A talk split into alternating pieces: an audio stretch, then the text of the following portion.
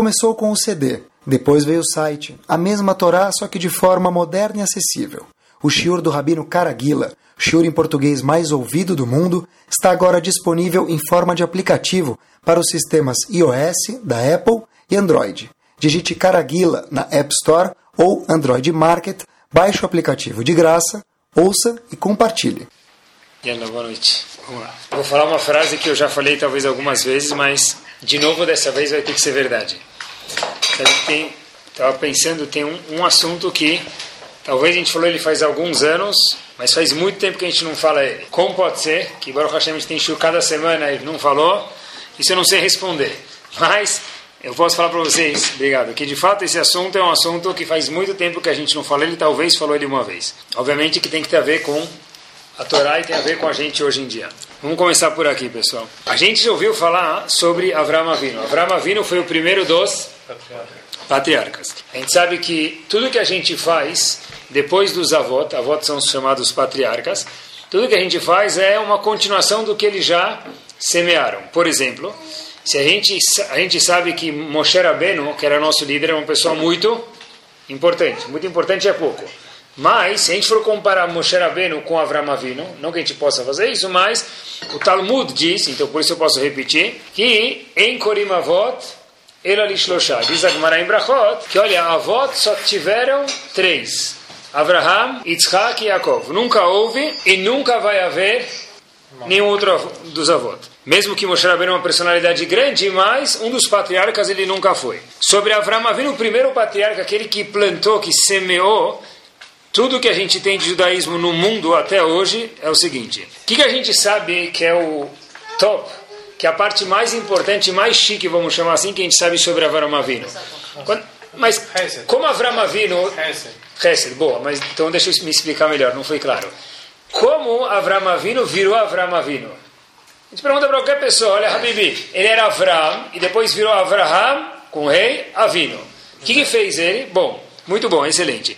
Os dez testes que ele passou. Ele foi de Avram para Avraham com rei, e não só Avraham, como Avinu, o primeiro dos três e únicos patriarcas. Agora, as pessoas perguntam sempre uma questão muito interessante.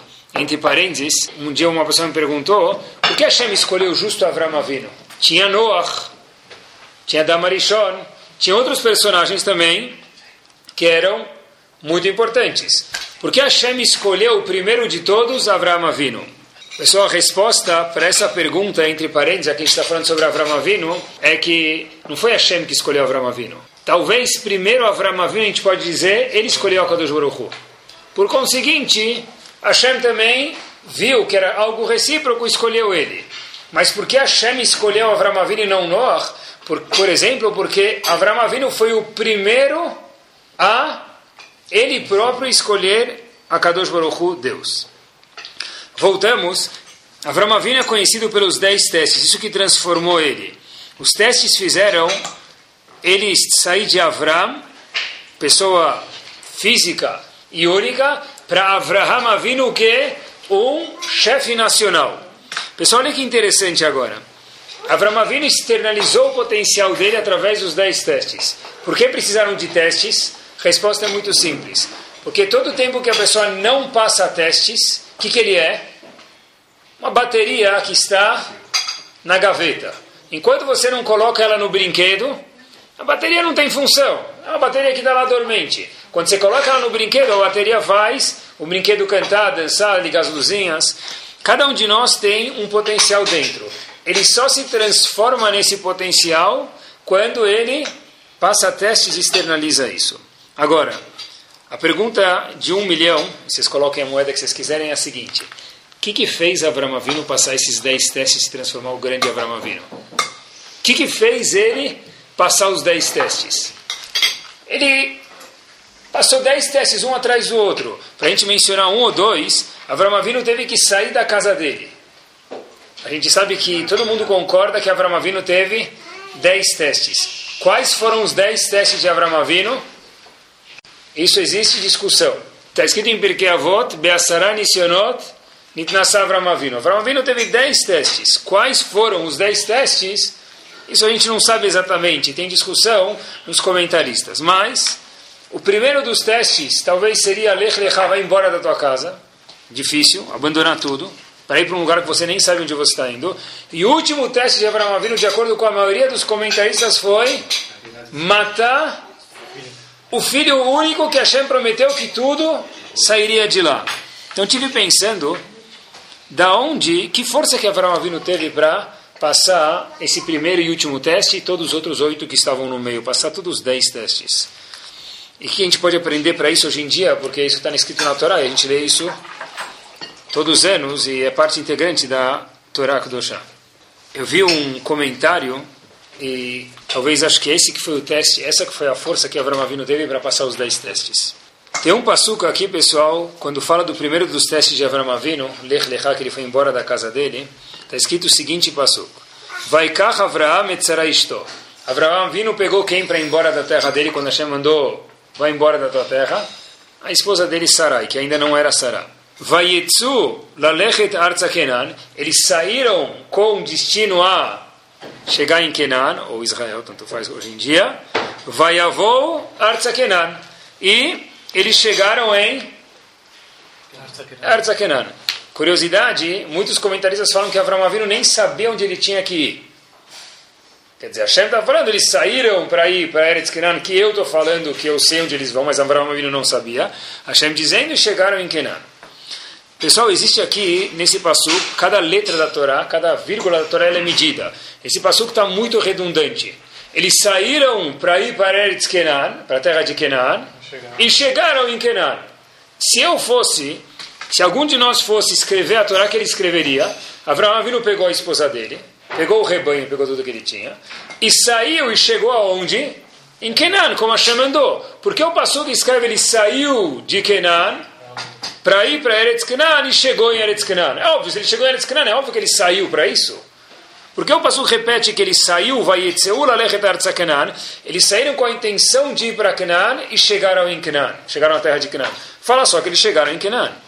Houve um masguiach, a gente já falou muitas vezes, masguiach não é aquele que trabalha na cozinha sem desmerecer as mulheres ou todo mundo que trabalha na cozinha, mas masguiach, para a gente saber o que quer dizer essa palavra, era o chefe espiritual de uma yeshiva. Ele é o maestro da yeshiva, igual que uma orquestra tem um maestro, o Masgiach também é o, é o maestro da yeshiva. O Masgiach da yeshiva de Hebron, falecido Rabi Uda Leib Hassman, diz daqui que a gente aprende uma coisa que parece que é redundante, mas obviamente que não é.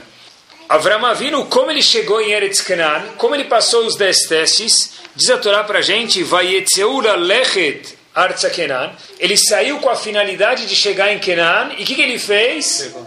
Chegou em Kenan. Qual a novidade? A novidade é que muitas vezes a pessoa tem um objetivo de chegar em algum lugar, de fazer alguma coisa. Mas no meio do caminho, ele para, ele vai no bar, ele toma guaraná. Depois ele fala: Puxa, onde eu estava indo mesmo? Ele sobe para casa, ele vai para o quarto, ele vai para o escritório pegar alguma coisa.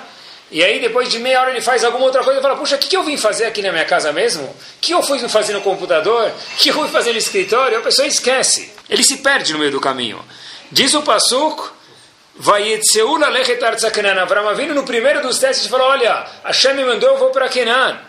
E o que, que, aconteceu? Vai avor, Tzakenan. Qual é a novidade que ele chegou lá? Falasse só que ele chegou lá. O pastor está falando não. Habibi, os dez testes de Abraão Avinu tiveram um denominador comum. O que? O fato que ele colocou no GPS dele, há 10 anos atrás, ou mais atual, no ex dele, um destino. E aí que ele falou para si mesmo, Abraão Avinu, daqui ninguém me tira. Daqui ninguém me tira. O meu objetivo é sair daqui para ir para Eretz. Pode ser que eu vou ter uma tempestade no meio do caminho. Em vez de demorar uma semana, eu vou demorar duas ou um ano.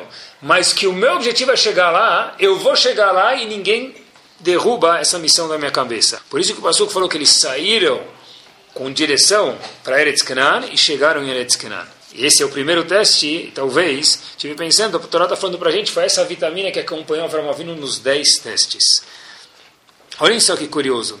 O último teste de Avram Avinu, de acordo mais uma vez com a maioria dos comentaristas, foi aquele que trouxe Avram Avinu para a medalha de ouro, colocou ele no pódio. Qual que era?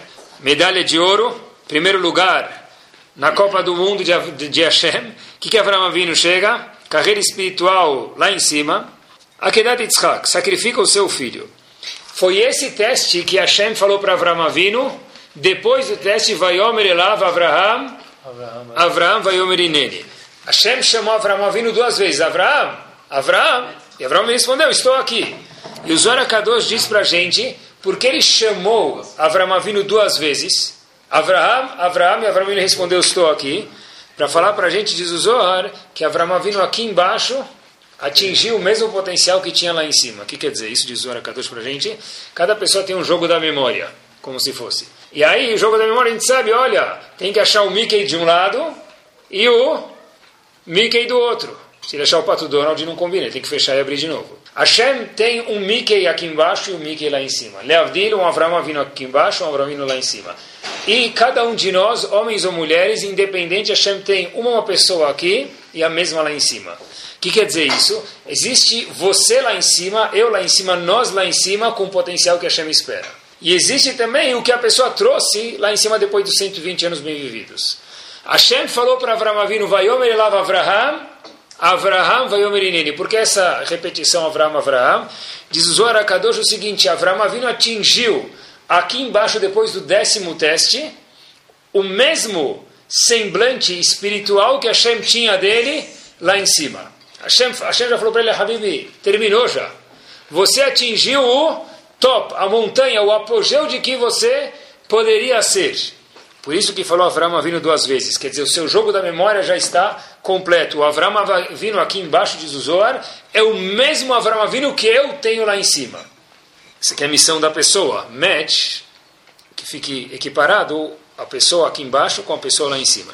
Em todo, todas as Keiló do mundo, norte, sul, leste oeste, todas as congregações de Rosh Hashanah, a gente lembra que Kedat Yitzhak fez Avram Avinu chegar no décimo teste.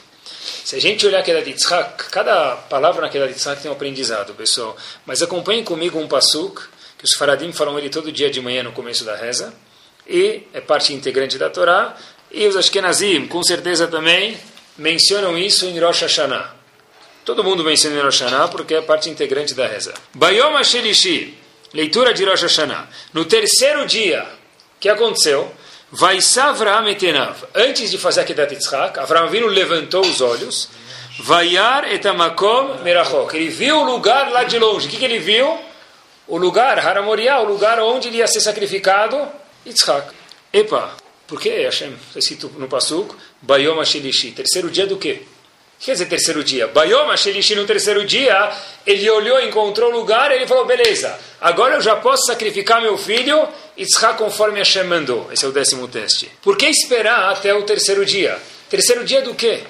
Pessoal, olha que interessante. Hashem está mostrando para a gente o seguinte. Avraham Avinu ficou três dias ou dois parado sem fazer nada. Avinu se deslocou, andou, chegou num lugar falou, mas o que, que eu faço agora? Eu vou para a direita ou para a esquerda? Vou para frente ou vou para trás? Não sei. Avraham Avinu acampou um dia, dois dias, Somente no terceiro dia apareceu uma miragem para ele, uma visão espiritual, e falou para Avram Avino, é lá o lugar onde você vai fazer a queda de Yitzhak. Agora, por que isso, pessoal? Porque Hashem falou para Avram Avino o seguinte, esse é seu último teste. Já que esse é seu último teste, eu quero ver se de verdade você tem ainda aquela vitamina que a gente mencionou no começo do shiur. Avram Avino saiu de Kenan para ir para Kenan. Se eu falo para você, sacrifica teu filho, passa um dia, dois dias, Dois dias e meio eu fiz a vontade de Hashem ou não fiz? Fiz. Então agora, liga o ex de novo, meia volta, vou ver. Habibi, Hashem falou para levar meu filho, eu trouxe meu filho, veio Ashkem Avram Babokar, Avram Vino, acordou às cinco da manhã, selou o burro dele, levou Yitzhak. Hashem deixa ele esperar três dias. Para que isso? Hashem queria ver se Avram Avinu ia desistir da missão que ele tinha, porque já que esse é o último teste de Avraham Avinu, Hashem falou, deixa eu fazer ele esperar três dias. Vai rir, Bayom Shelishi, espera até o terceiro dia, e só no terceiro dia que Hashem vai mostrar para ele o alvo, o lugar designado para fazer a Kedat Yitzhak. Para quê, pessoal? Para ver a perseverança, se Avraham Avinu era constante, se ele é determinado em fazer um teste. Olhem que legal, pessoal. Está escrito no mesmo passo, Bayoma Shirishi, Vaisa Avram Etenav. Avram levantou os olhos, obviamente, porque a Torá conta que ele levantou os olhos. Se ele levantou os olhos, abaixou os olhos. Se ele estava na escada, ele olhou para baixo, olhou para cima, qual a diferença da minha vida? Porque a Torá fala para a gente, no terceiro dia antes da Kedah, logo passou três dias, ficou esperando, Hashem mostra para ele lugar, vai Saetenav, ele olhou. É óbvio que ele olhou. Como que alguém olha, enxerga alguma coisa sem olhar? Diz Rav para a gente o seguinte, a expressão vai Saetenav é estar com sede. A pessoa pode jogar bola uma hora e meia e falar, estou morrendo de sede, me traz um copo d'água. Ele não está morrendo de verdade, mas é uma expressão que a gente usa, ele está com muita sede. Vai Saetenav diz Rav Hirsch, Libraha, o seguinte, Avram Avinu estava com sede no olho dele. Alguém fala, puxa vida, eu estou com sede, faz dois anos eu não vejo meu, meu filho. Você está com sede de ver o filho, que mais do que ele está com sede de água. A expressão vai Saetenav diz Rav Hirsch que Avram Avinu estava com sede de achar o local. E se passaram três dias e o local não aparece. O que, que ele fez? Continuou esperando. Avram Avinu vem ensinar para a gente, talvez seja essa, pessoal, a vitamina que houve em Avram Avinu, como ele escolheu a Kadosh Baruch por isso que Hashem escolheu ele, é porque Avram Avinu falou, eu não vou desistir. Estava pensando e eu vi algo que estava na minha frente, só que acho que eu nunca tinha percebido isso. Acompanhem comigo. Qual foi a grande cena que Rabi Akiva viu? Todo mundo conhece. Até pipoqueiro aqui de Genópolis já conhece. Qual foi a cena que Rabi Akiva viu para virar Rabi Akiva? Rabi Akiva detestava sábios de Torá. É escrito que ele mordia um sábio como um burro morde, quer dizer, arrancava um pedaço. Detestava sábios. De repente, Rabi Akiva teve uma visão e Rabi Akiva viu algo e falou: Puxa vida, agora eu vou mudar. O que, que ele viu? Beleza, até frase em português, tudo vem da Torá. Água mole, pedra dura, tanto bate até que fura. Da onde veio isso? Sei lá. Sei lá fala quem não tem Torá. Quem tem Torá não fala sei lá. Vai procurar. Rabi Akiva está escrito, ele olhou que havia uma pedra e essa pedra tinha em cima uma, uma cachoeira, uma goteira em cima da pedra. Ploc, ploc, ploc, uma gota atrás da outra. E a pedra está ficando com orifício. Poxa, mas desde quando que a água é capaz de fazer um buraco, uma concavidade na pedra? Então o Rebbe Akiva falou, puxa vida, deve ser que a água bateu tantas vezes, mas tantas vezes, que uma gota atrás da outra faz um furo. Poxa, se a pedra furou, minha cabeça que é dura, que nem uma batirra, mesmo que tenha 40 anos de idade, vai mudar. E Rabi Akiva foi lá e mudou, e a gente sabe que o resto da história, ele foi de 40 anos sem saber Alefbet para 24 mil alunos. Agora olhem que interessante. O que mobilizou ele foi água mole, pedra dura, tanto bate que fura. Pessoal, estava na nossa frente, isso na minha frente pelo menos estava, mas talvez não tinha pensado sobre isso. Quantas crianças no mundo já não viram essa cena, e ainda mais depois dessa frase aí? Quantos outros Akivas que moravam na mesma época que aquele Akiva, que depois se transformou em Rabi Akiva, não viu o mesmo cenário? Todo mundo ia pescar lá no Morro do Maluf. E todo mundo via o quê? A água batendo na pedra. De repente teve um Akiva que se transformou em Rabi Akiva. Habib e o resto. Se ele tivesse visto E igual, e igual a MC ao quadrado, uau! Ele era muito inteligente, só ele conseguiu ver isso. Se tivesse inventado o avião 14 vezes, poxa, precisa ser um gênio. O telefone, e daí por diante. Mas é uma coisa simples, ver a pedra, a água batendo na pedra. Ah, qualquer pessoa consegue ver isso. E muitas pessoas viram isso. E por que, que isso foi somente um fato que mobilizou Rebbe Akiva e mais ninguém? Eu acho, pessoal, é o que a gente está falando no Shir hoje, talvez seja isso. Todo mundo viu uma, um pingo de água batendo numa pedra. E daí? E daí? Tá certo que fez até um furo, pode ser que viram isso também, mas e daí? Rebbe Akiva foi o único que conseguiu enxergar as coisas com farol alto. Rebbe Akiva foi o único que tinha farol de milha, ouviu no long run. Peraí, quer dizer que se está batendo uma gota atrás da outra, daqui 20 anos, 30 anos eu consigo? Sim, você consegue. Todo mundo viu o mesmo cenário, mas todo mundo falou, olha, tá bom, mas está batendo faz 10 anos, 20, 30 anos. E todos os Akivas daquela época continuaram sendo Akivas até hoje, que a gente não conhece eles. Teve um Akiva que se transformou em Rabi Akiva, era qual? Aquele que viu e falou, puxa vida, se eu for perseverante, seguindo as gotas, e fazer uma atrás da outra, também vou conseguir. E a gente sabe que de fato ele conseguiu. Por quê, pessoal? A mesma vitamina de Avram Avinu, é querer, quero. Mas você quer de verdade ou não? Se você quiser de verdade, você vai, você vai continuar. Eu vi uma história que aconteceu faz pouco tempo. Havia um menino chamado Moshe. Ele foi se preparar para o bar mitzvah dele. Então, obviamente que A gente conhece, o discurso que a gente conhece é senhoras e senhores. Assim? Prezados rabinos, familiares e amigos. E aí ninguém escuta mais nada, e no fim ele fala que queria agradecer e termina o discurso. O rabino pede silêncio, é mais ou menos isso aqui. Mas, a gente sabe que às vezes, por exemplo, já foram em casamento, às vezes o noivo quer falar umas palavras, alguma coisa que fazem, todo mundo começa a cantar, faz ele ficar quieto. Então o que aconteceu? Esse menino foi fazer bar mitzvah e aconteceu a mesma coisa. Ele queria falar algumas palavrinhas lá na festa, os amigos começaram a cantar. O que ele fez? Esperou 10 segundos, falou de novo, cantaram de novo. Dessa vez ele já sentou. Aí ele foi falar pela terceira vez, e aí cantou de novo. Então ele já falou: sabe o que? Vamos unir o útil ao agradável. Eles ficam felizes cantando, eu fico feliz sem falar. Está todo mundo feliz, o público continua comendo e se divertindo. Deixa para lá. Havia uma pessoa que havia preparado o discurso dele, falou para ele: fala. Aí falou: Rabino, deixa para lá. Ele falou: não, fala, fala. Levantou de novo, e aí os amigos eram mais divertidos do que o menino e cantaram de novo. E assim foi algumas vezes. Até que o professor dele era mais cabeça dura que os meninos, alguma hora acabaram talvez o repertório das músicas ou a paciência, e o menino falou. Terminou de falar, já ninguém escutou porque estava tanta bagunça e cantado tantas vezes, todo mundo já perdeu a paciência. No fim da festa, esse professor dele, amigo dele, que ensinou ele, falou para ele: Olha, você deve estar se perguntando por que eu não deixei você sentar lá e se divertir na tua festa. Quantas vezes eu fiz ele sentar sentar, levanta, senta, levanta para falar. Mas talvez já acabou, já está bom. Fala outro dia, fala na tua casa, fala no filme lá o discurso, fica gravado. De, de, podia te deixar em paz.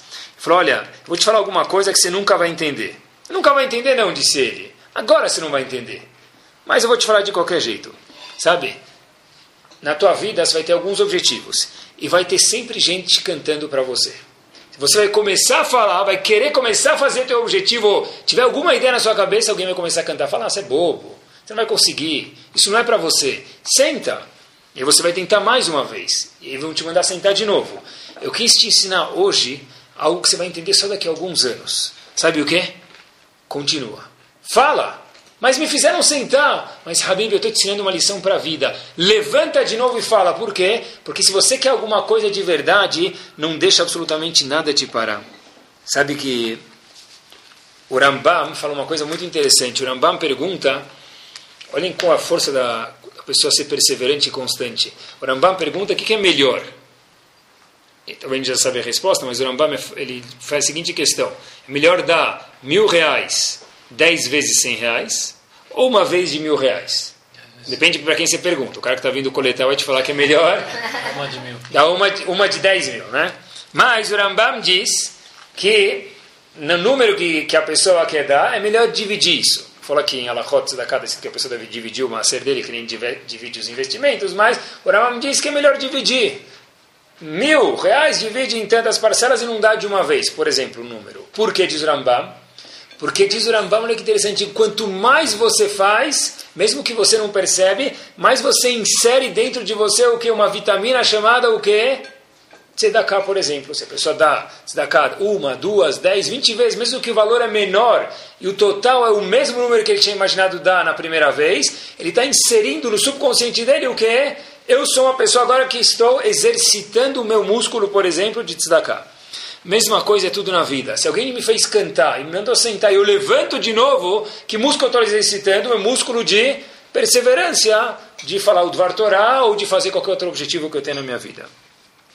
Agora, para os nossos corintianos aqui, hum. a gente sabe que o, eu não sou corintiano, mas vou ter que falar isso aqui. Vai. Pessoal, presta atenção. Qual é o hino da Gaviões?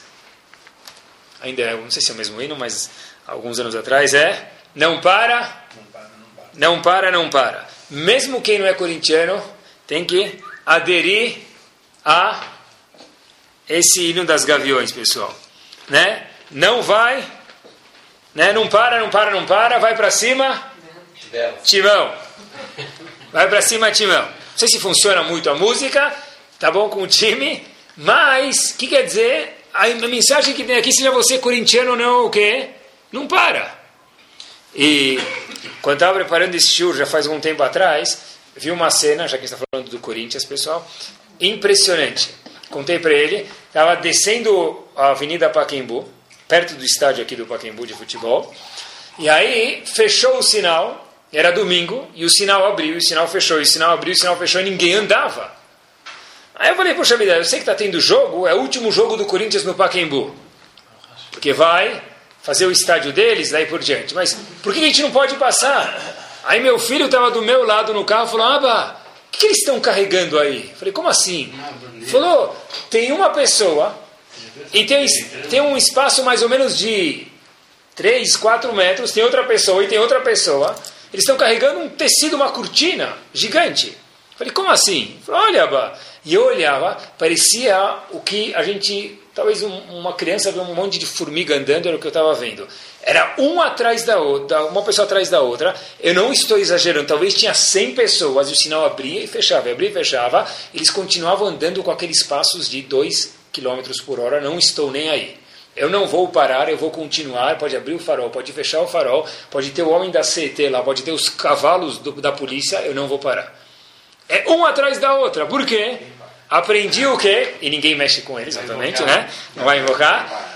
Eu aprendi uma coisa, pessoal. Se você tem um objetivo, não seja esse o caminho, mas mesmo que precisar fechar o farol, faça. Não que seja esse o derech de fazer, mas a ideia que tem ela é verdadeira. Olha, eu quero chegar com aquela bandeira que vai cobrir metade da torcida, a torcida inteira. Então, se precisar 100 pessoas carregarem ela e andar meio brega aqui em Genópolis com aquilo, eu não estou nem aí. Porque meu objetivo é fazer, ninguém vai me parar. Um passo à frente agora, mesmo para quem não é corintiano. Eu comecei a pesquisar, e olhem pessoal, na verdade eu pesquisei bastante, fui numa biblioteca procurar isso, eh, tive que me deslocar, mas valeu a pena. Um fato curioso sobre alguns de nossos Rahamim que eu não sabia. Procurei bastante, e é incrível como que os nossos avós semearam um campo e deixaram para a gente isso, e muitos dos Rahamim tiveram isso. E olhem que curioso. Tem, tem sábios que são chave, mestre, para toda a adulto que a gente tem hoje em dia. Por exemplo, houve um sábio que viveu no ano de 1700, morou na Itália, chamado Rav Moshe Chaim Luzzatto. Ele é conhecido mais como Ramchal, Rav Moshe Chaim Luzzatto. Ramim contam para a gente, a gente lê um pouquinho a história da vida dele, ele era craque, era mestre em Gemara, Alachá e Kabbalah livros que ele escreveu, vou mencionar dois famosos, tem outros, muitos outros. Um é chamado Messilat Eshari, bom, esse é o livro mestre de ética judaica. E tem outro, mais um ou dois livros que ele escreveu, um é chamado Derech Hashem, já é mais profundo, e outro é chamado Dat Tevunot. São livros mais profundos ainda de Marshavá de pensamento judaico. São pilares da Torá. Quanto tempo viveu Rav Moshe Chaim Lutzato? Só para ler esses livros e entender, demoram bastante. Quanto tempo ele viveu? Rav Moshe Chaim Lutzato nasceu em 1707 e faleceu em 1746. Ele viveu 39 anos de idade. Agora, tá bom, mas 39 anos de idade, como que ele viveu? 39 anos de idade é bastante, por um lado. Que que ele, como que ele viveu? Como foi a vida dele? Vou contar para vocês, é isso que eu procurei. Ele publicou as ideias dele em livros, vamos chamar como a gente chama hoje em dia. Ele foi completamente desconsiderado por outros sábios da época. Falaram o quê? a tua idade, Habibi. Você nem é casado. Como está escrevendo livros que são baseados em Kabbalah? Dizem que o Messilat Echarim é baseado na Kabbalah. Como é que você vai me escrever Dat Vunot, Derech Hashem, que são livros profundos? Você não é casado, você é jovem. A gente sabe que para estudar Kabbalah é só dos 40 anos em diante. Então, como que você está escrevendo livros assim? Rav Moshe Chaim Lutzato, 1735, 11 anos antes dele falecer, ele teve que fugir de Amsterdã. Por quê? Por pressão de outros Yehudim que falam, olha, por favor, vai embora daqui. Você é uma pessoa que a gente não pode confiar. Ele chegou em Veneza tentou publicar as obras dele, proibiram ele de publicar as obras. Não só isso, dá medo de falar, mas eu li algumas vezes. Ele foi considerado apicoros. O que quer dizer apicoros? Uma pessoa não temente a Hashem. Quer dizer, uma pessoa que ele vai lá e faz uma coisa, vai, eu não acredito em Hashem. Uma pessoa que faz uma coisa muito vulgar com a Torá, Falaram que Rav Moshe Chaim Lutzato, difícil de tirar da garganta, é isso que eu estou falando para vocês, foi considerado o quê? Um apicoros. O que, que fizeram? Queimaram os livros dele, autor do Mesilat Echarim, pessoal. E o que a gente tem de obras de Rav Moshe Chaim Lutzato, Zichron são as obras que sobreviveram e não foram queimadas. Todo o resto foi queimado. De repente, ele se mudou para Aco. Depois de três anos, ele e a família inteira dele faleceu de peste, doença logo. Quer dizer, viveu 39 anos. Desses 39 anos, não sei se teve um dia que ele não foi perseguido. E que Betamidrash no mundo hoje, livros de ética judaica, não existe o livro Mesilat Echarim, Dat Hashem, ou outros livros que ele, que ele escreveu, Derech Hashem ou Dat Tvunot. Pessoal, uma pessoa que foi chamado de apicoros, você é não crente, descrente, uma pessoa que queimaram as obras dele, como que o Mesilat Echarim conseguiu sobreviver? Deve ser, que Rav Moshe Chaim Lutzata falou, eles têm razão. Eu sou jovem demais mesmo. Mas minha obra ela é verdadeira. O que eu posso fazer? Continuar batalhando. Faleceu sem ser o grande Ramchal. E hoje ele é o famoso Rav Moshe Chaim Lutzato. Como se isso não bastasse, vou mencionar mais um personagem. Todas as escolas ou marchas da vida, eles viajam, eles vão para um lugar muito famoso. Onde eles passam o Shabbat sempre? Cracóvia. Na Cracóvia tem um lugar muito famoso. Uma vez, quando eu fui com o Estivá, onde a gente vai numa época, em julho mais ou menos, é o festival judaico. Tem tudo menos coisa judaica. Tem bagels, tem cream cheese, tem halá, tem tudo menos coisas, só tem coisas estilo judaico, mas judaico não tem absolutamente nada. Mas, na, alguns anos atrás, séculos atrás, melhor dizendo, havia lá pessoas muito importantes. Dentre elas, um ponto, não vou falar ponto turístico porque é feio, mas talvez seja essa palavra, é a sinagoga onde Urema era o Rav da sinagoga e até tem um lugarzinho lá, não tem mais a cadeira, porque está falando do ano de 1500, mas Urema, Rav, eh, Moshe Isserlis, que escreveu observações sobre o código de lei Shulchan Aruch, tem a cadeira dele lá, ou o lugar da cadeira dele lá. E atrás da Beta Knesset lá, da sinagoga, tem o Beta Gvarot, o cemitério onde Rav Moshe Isserlis Urema foi enterrado.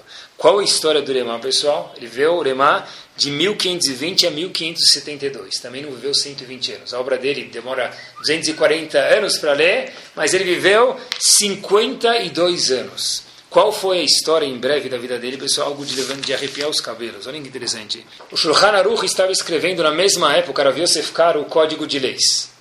Veio o Rema. O começou a compilar algumas leis.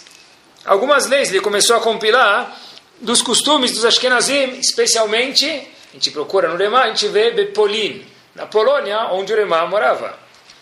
O Remá era Avbedin, era o chefe da corte judaica. O Remá começou a escrever alguns costumes e escreveu um livro.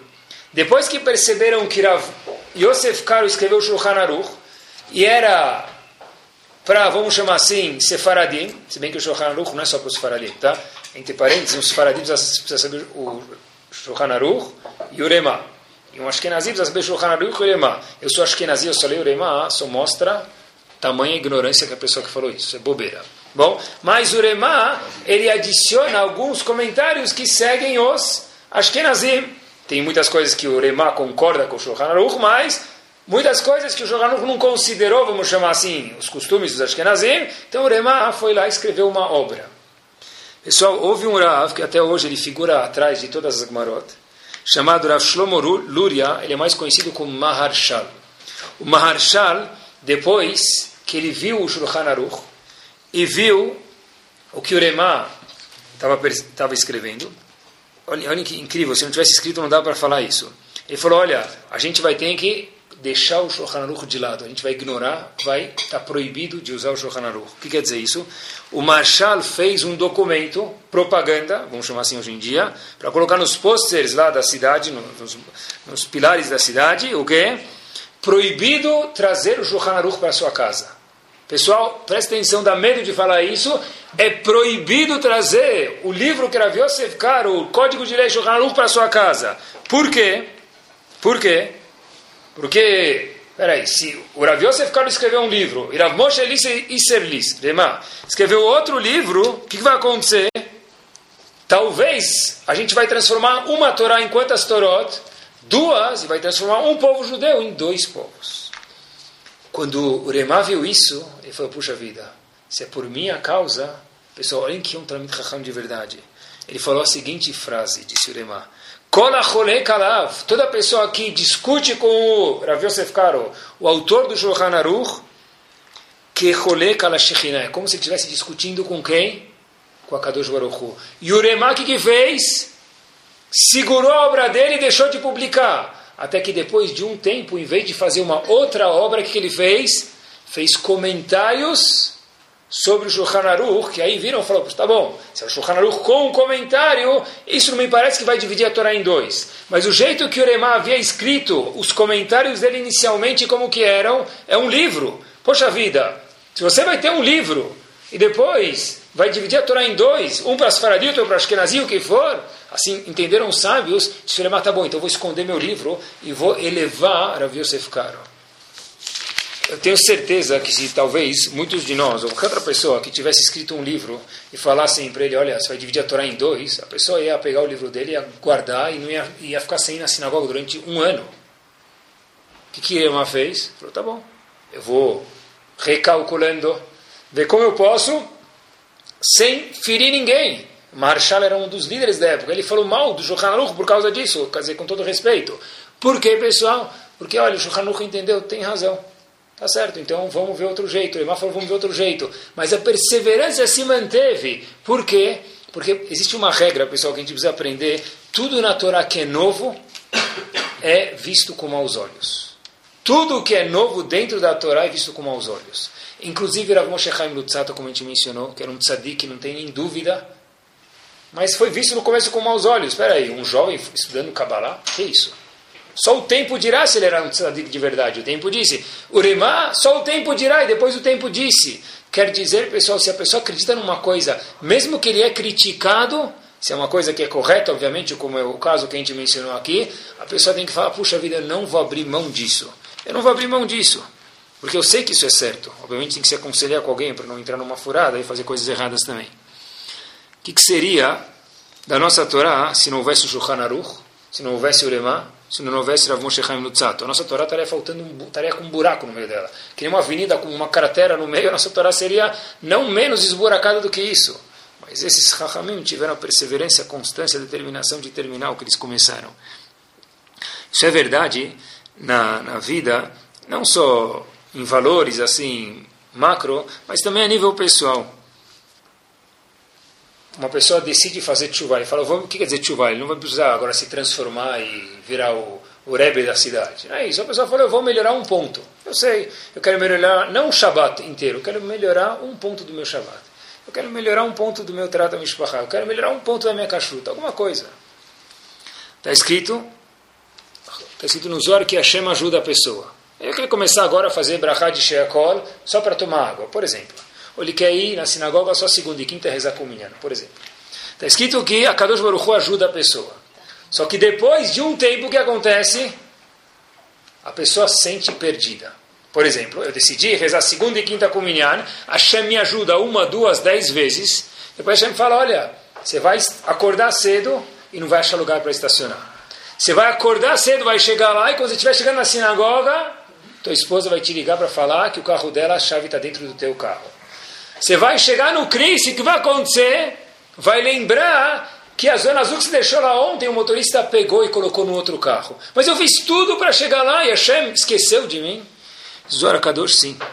Mas não ao mesmo tempo. Como funciona? O seguinte, como que a gente ensina uma criança a andar? Ele começa a engatinhar e depois ele quer andar. O que, que os pais fazem? Dão a mão para a criança, a criança segura os dedos, é a coisa mais deliciosa do mundo, aperta bem forte a tua mão, você coloca um dedo lá, ele dá um passo, outro passo, outro passo, outro passo.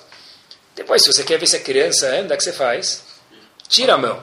E a criança cai. E ela começa a chorar e olha para o pai e fala, o oh, que, que você fez comigo? E olha para a mãe e fala, puxa, você me abandonou. Dizem Rahamim para a gente, Kadosh Baruch faz exatamente a mesma coisa. Depois que a pessoa decide melhorar alguma coisa dentro da Torá, qualquer coisa, Hashem ajuda ele e no momento ele se abstém, como se fosse. Para ver se a pessoa de verdade aprendeu a andar sozinho. Não que Hashem falou, olha, agora eu não quero mais saber de você. Muito pelo contrário, eu amo tanto você, disse Hashem para a gente, cada um de nós, que eu estou querendo ver se você consegue o quê? Andar sozinho. Mas para isso, de novo, o pessoal precisa ter o quê? Perseverança. A pessoa, qualquer coisa.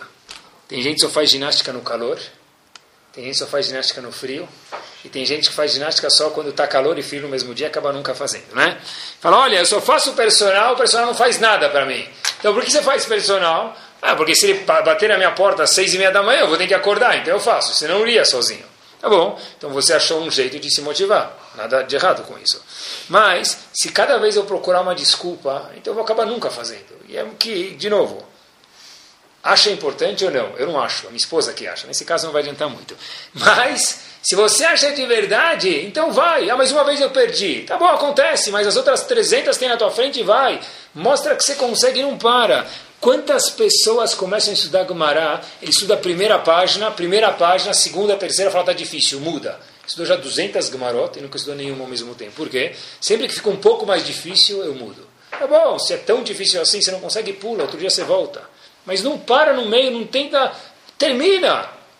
Termina uma coisa. Eu vi uma frase muito bonita. Qual a distância entre o sonho e a realidade, pessoal?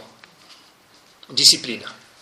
A distância entre o sonho e a realidade é a disciplina. Se a pessoa tem disciplina e quer de verdade aquele sonho, na maioria das vezes, não sempre, for um sonho um pouco mais cabível, ele se torna realidade.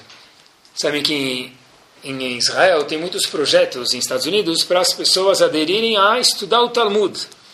Uma vez, uma dessas organizações que estavam promovendo para vir mais pessoas estudarem, chamou o Talmud Raham da nossa geração Rav Steinman, que Bezat Hashem tem Arichut Yamim, e logo antes de fazer o Sium, ele fez uma questão muito interessante. Ele falou o seguinte: no fim de todo o tratado do Talmud, a gente faz uma coisa chamada Sium, um término, uma festa de término.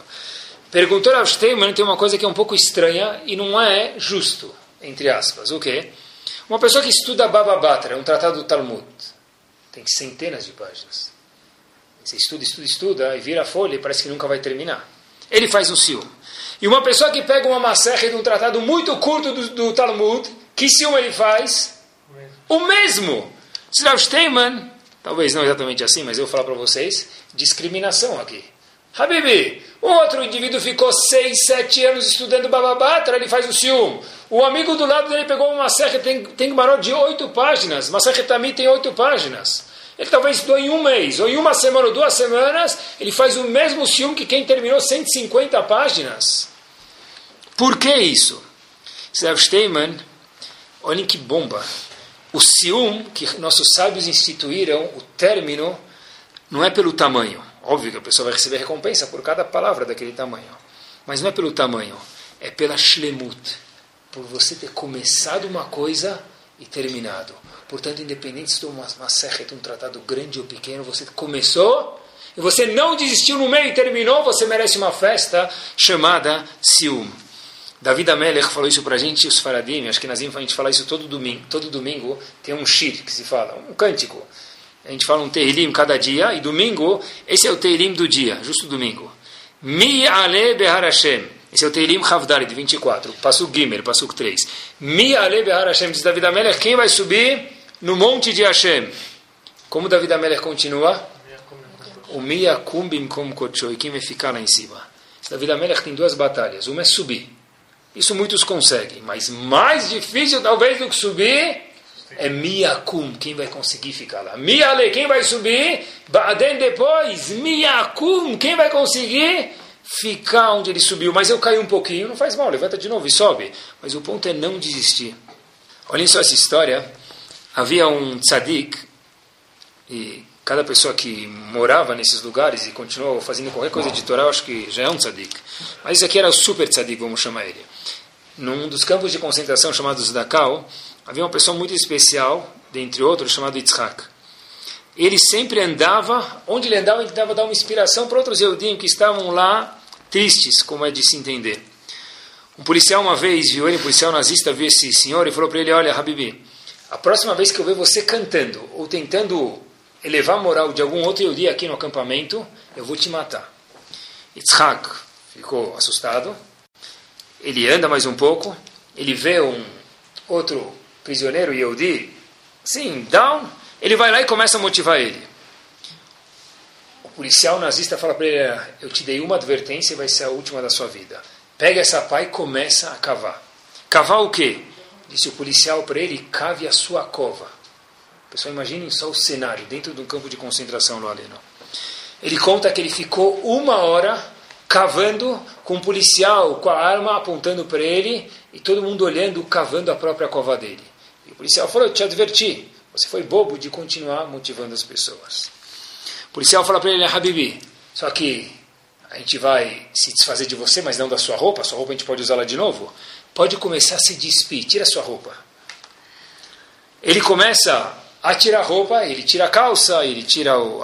nem, nem tênis a gente pode falar, aquele, aquela coisa que eles usavam no pé lá, que é uma mísera, um mísero calçado. Ele tira a camisa, e quando ele tira a camisa, o policial vê ele e fala: O que você tem aí? E o Yodi fala: Olha, já não tenho mais nada a perder mesmo. É um tzitzit. Pessoal, campo nazista. Um Yodi que contrabandeou, se for essa palavra, um tzitzit para usar lá dentro. Estava usando o tzitzit. O policial fala para ele: E o que, que é esse tzitzit aí? Tzitzit? O que, que é isso? Se ele olha, isso simboliza que eu sou um judeu e Hashem me protege em qualquer circunstância. Aonde eu for, esses fios que lembram de Deus vão comigo. Mesmo na hora que você tirar minha Neshama e você me matar, a minha Neshama vai sair daqui.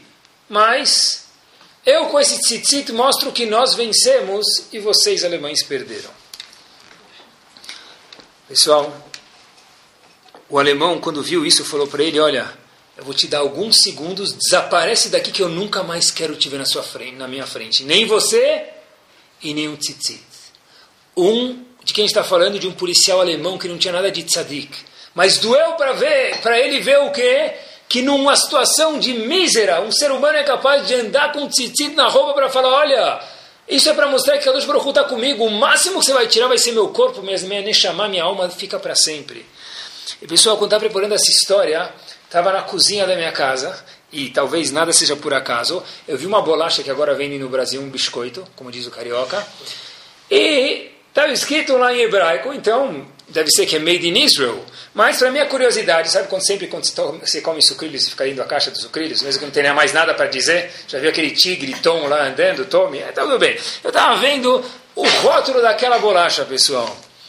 E em inglês não estava escrito o que estava escrito em hebraico. Em, bra, em hebraico estava escrito Made in Polin, Polônia. Uma bolacha com dois selinhos de kasher, se não fosse um suficiente. Made in, já é de Pesach também, pronto. Made na Polônia.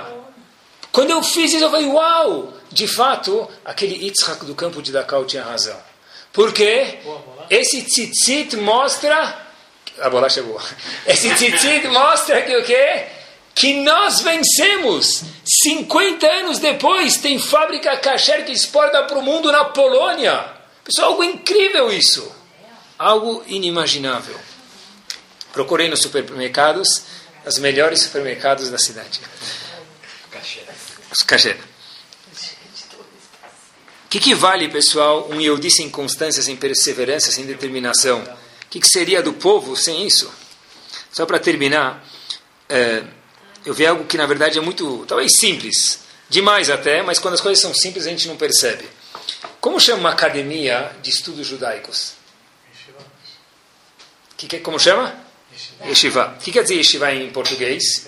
Sentar. Imagina você abre uma faculdade agora no Sorbonne, ou Oxford. Como chama a sua faculdade? Sit. A sua tua. Senta. Meu, o que, que é? Comando para cachorro? Senta, levanta. Todas escolas judaicas de estudo, dentro de toda a história judaica, como se chamaram? Yeshiva, mas que palavra mais banal. Dizem Ramim, deve ser que essa resposta eu acho, que parece ser banal, mas não é. Por quê? Porque o segredo para a pessoa crescer no estudo, por exemplo, é o quê? Coloca o quadril na cadeira, senta e estuda. É isso mesmo. Senta e estuda. Eu quero estudar. Quer mesmo? Senta e estuda. O segredo é sentar e estudar. Fica um dia, dois dias, dez dias, é isso que vai fazer você crescer. Até hoje, o nome que existe para as academias de estudo judaicas é o quê? Senta, Habibi, Od, Strichshoi, senta. O que quer dizer isso? É isso, o segredo é sentar, é ser perseverante. Uma vez um aluno do Rav de Brisk, famoso Rav da dinastia de Soloveitchik, foi pedir um abrahá para ele. Ele próprio contou isso, para o Rav de Brisk. O Rav de Brisk falou para ele o seguinte, olha querido, minha brachá não vai mudar nada para você. Por quê? Porque se eu te der uma brachá para você crescer em estudo e você não estudar, minha brachá não vai se concretizar, minha bênção não vai valer nada. E se você estudar sem a minha brachá e for perseverante e constante, você vai crescer de qualquer jeito. Então disse Rav de Brisk, para que você quer a minha brachá? Se você vai estudar, você não precisa da minha brachá. E se você não vai estudar, minha brachá não vai valer nada. Então o que, que serve a minha brachá? Se você for constante, você vai conseguir chegar aonde você quer. E a gente termina com uma coisa que eu procurei bastante. Achei uma carta da Rabanit Kanievski para o marido dela enquanto noiva. Pessoal, depois vocês podem ter aqui dois xerox. Eu procurei e consegui uma carta que Rabanit Kanievski, Zichron Libraha, mandou para o marido dela, Rav Chaim Kanievski, antes de casar. Não é papel da Hello Kitty, não é papel de carta, nada disso. Qual a história dessa carta? E com isso a gente termina. Rabanit Kanievski, uma vez, quando ela era Kala, Kala quer dizer antes de ficar, antes de casar ela era noiva, ela foi convidada para passar Shabbat em Bnei Brak, onde morava o Stipler e seu filho, que era futuro marido dela, era Chaim Kanievski Shlita. Os pais falaram: Olha, a gente convidou ela para passar Shabbat aqui, não na casa dele, mas em algum lugar lá perto, com o vizinho. E eu acho que seria bonito você, o noivo, Rav Chaim Kanievski, receber ela na estação de ônibus. Então, Rav Kanievski vai lá, antes de casar com a esposa dele, e, de repente, Rabanit Kanievski chega na casa do sogro, do Stipler, sem o noivo. E aí ela fala, ah, puxa vida, o Chaim, né? o noivo dela está aqui? Fala, não. Ele estava na estação de ônibus te esperando. Falou, puxa, não, não tinha ninguém na estação de ônibus esperando, por isso que eu vim direto para cá, não queria nem incomodar ele. Aí o Stiper falou, hum, já sei o que aconteceu. O Stiper, pai do Rav Chaim Kanievski, pessoal, olhem o que quer dizer constância, olhem o que quer dizer atmada, olhem o que quer dizer a pessoa estudar afinco. Falou, já sei o que aconteceu. Stiper pegou um táxi, foi com a futura nora dele, até o ponto de ônibus lá, estava lá Rav Chaim sentado com uma Gemara na frente dele. O que aconteceu? Rav Chaim estava tão envolvido, quem vai para Bnei Brak hoje vai ver esse super homem estudando, que vai entender a, minha, a história que a gente está contando aqui, estava tão envolvido na Gemara que ela passou na frente, ele nem percebeu que ela estava lá. Por isso que ela chegou sozinha na casa do futuro sogro, sem perceber. E aí que aconteceu? Essa carta que eu dei para vocês aqui, mostrei para vocês o que está escrito. Rabanit Kanievski, de novo, antes de casar, foi para Bnei Brak visitar o noivo dela. E ela falou para ele: Olha, querido, dessa vez, por favor, não precisa se preocupar de sair do estudo, não precisa me encontrar no ponto de ônibus. Eu vou até a tua casa para te encontrar. Não perde tempo indo até a estação de ônibus, que para mim isso não faz tanta diferença e eu vejo o quanto você valoriza o tempo. Que, Bezat Hashem, pessoal, a gente possa ter bons objetivos e como Avraham Avinu, o que, que ele fez? Ele saiu de Kenan para chegar em Kenan. O objetivo não é só sair, não é só querer chegar, Mia Lebear Hashem, como disse David Amelech, mas menos, talvez não menos importante do que isso, é Mia Kumbim Kum. Não só querer alguma coisa, mas ficar lá de verdade. Torá Sound, desde 2001, aproximando a Torá dos Yehudim e de você.